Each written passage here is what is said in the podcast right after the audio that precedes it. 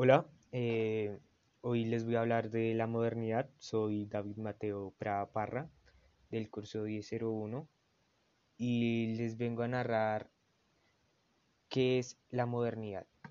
Cuando relacionamos la palabra modernidad, la relacionamos con avances científicos, medicina, tecnología, pero sin embargo este término es arraigado mucho más atrás.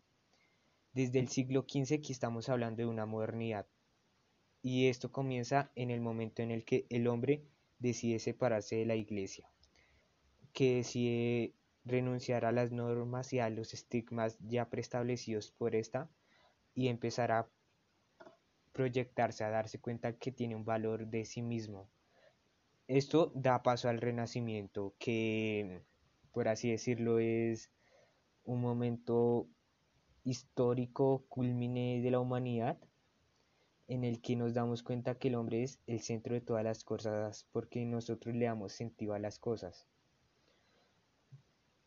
Esto sigue hasta el descubrimiento de América que da una un completo giro a la realidad. Nos muestra que hay algo mucho más allá, nos muestra que las posibilidades son infinitas.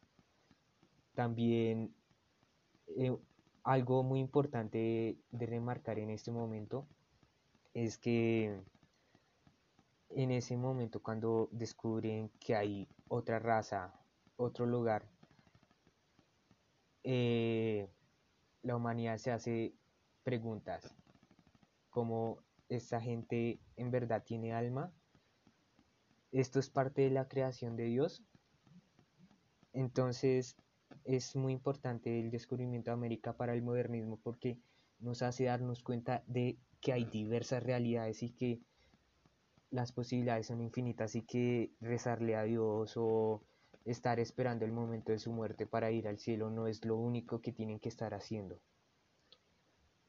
Eh, esto sigue hasta el siglo XVI en la Reforma Luterana. Martín Lutero empieza a denunciar los crímenes de la Iglesia eh, con su tesis de 99. Esto y la clara denuncia hacia los, las indulgencias que daba el Vaticano.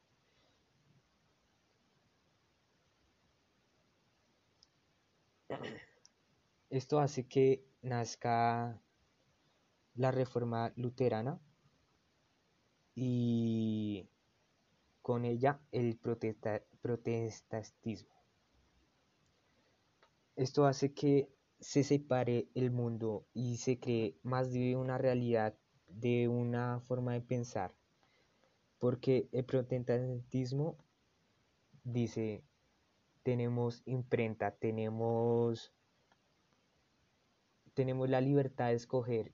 O sea, y esto es tan importante porque es el primer momento en el que a un ser humano común se le da la libertad de escoger cuál es el camino que desea seguir y la iglesia ortodoxa solo se defendió diciendo que tenían a los santos, a la Virgen y que tenían las iglesias, pero el protestantismo dijo que la palabra de Dios era para interpretarse, para decir hay muchas formas de ver esto y muchas formas de sentirlo, que no tenían que ir a una iglesia para experimentar a Dios, sino que tenían que hacer lo que ellos desearan para saber de Dios. Esto continúa hasta el siglo XVII,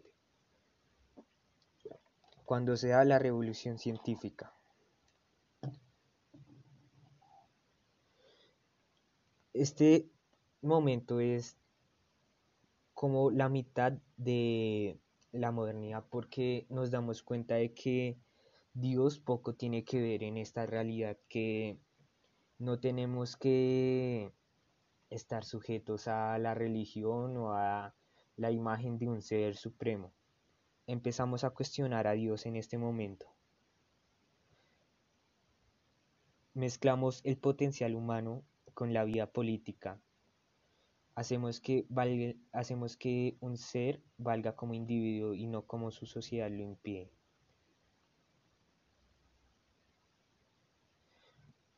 En este momento se dice, el ser humano tiene que buscar la felicidad, que estamos acá para buscar una felicidad.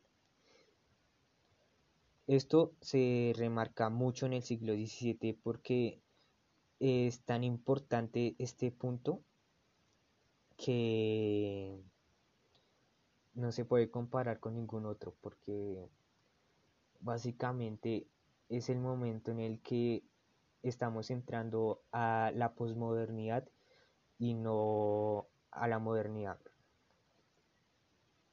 En el siglo XVIII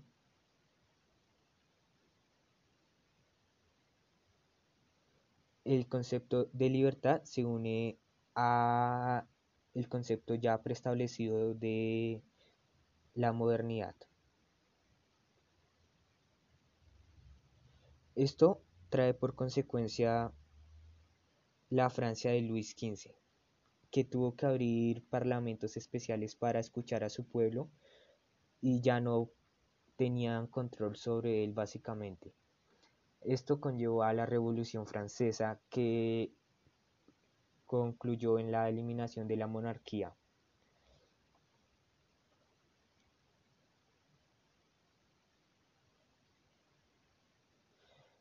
Lo siguiente que sucedió fue la formación de Estados-naciones en la, en la época final de la era napoleónica.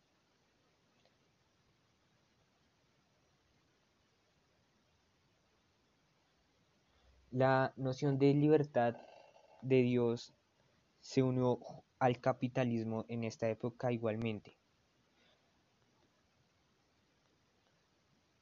Esto nos lleva a que el ser humano es libre para buscar su felicidad, pero para buscar la felicidad tiene que tener dinero, así que el ser humano es libre para conseguir el dinero y buscar la felicidad. Esto es un concepto muy oriental, pero es fundamental para saber lo que sigue a continuación.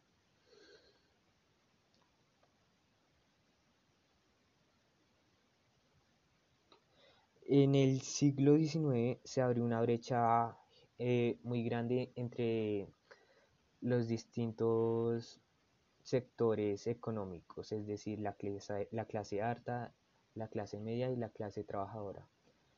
Pero sin embargo, a mi consideración, este, esto siempre ha existido. Lo que permitió la modernidad en el siglo XIX fue darse cuenta de que podían avanzar y que los que no podían tuvieran un sentimiento de resignación y pena.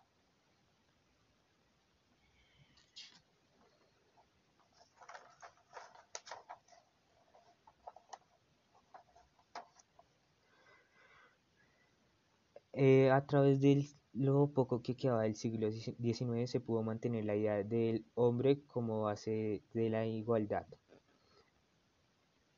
pero con esto se desató la Primera y la Segunda Guerra Mundial. Esto conlleva grandes consecuencias para esta idea, puesto que quedó en ruinas y, se llegó a considerar que la idea de modernidad es inútil y no lleva a ninguna parte. Por consiguiente, la modernidad culminó al final de estas guerras y acá empieza la posmodernidad.